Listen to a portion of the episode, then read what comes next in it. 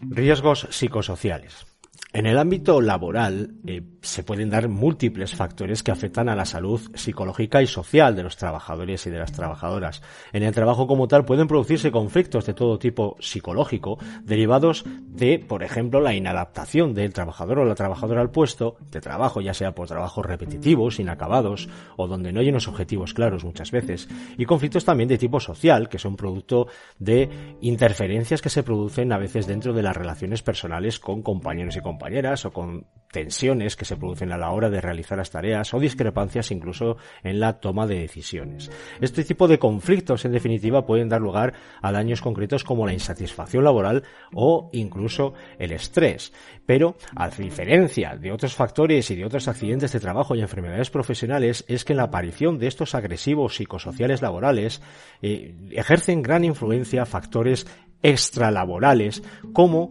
el carácter, la madurez de la persona, su entorno familiar o incluso los hábitos de vida que lleva. Los factores que afectan a la salud psíquica y social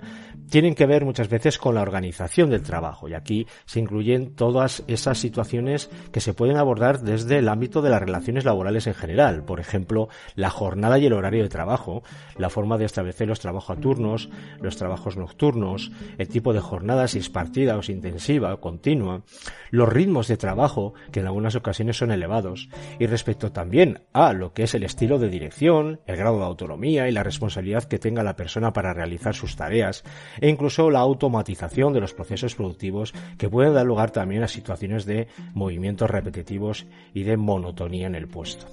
Así, Ejemplos como la consideración social también del trabajo que se realiza, eh, la adecuación de la persona al puesto de trabajo que ocupa desde el punto de vista más ergonómico, la estabilidad que se produce en el empleo, incluso el sistema retributivo, influyen enormemente en este tipo de agresivos psicosociales y de la aparición de daños. Las relaciones sociales en el ámbito laboral están en el origen del moving o acoso laboral o el síndrome del quemado, también denominado burnout.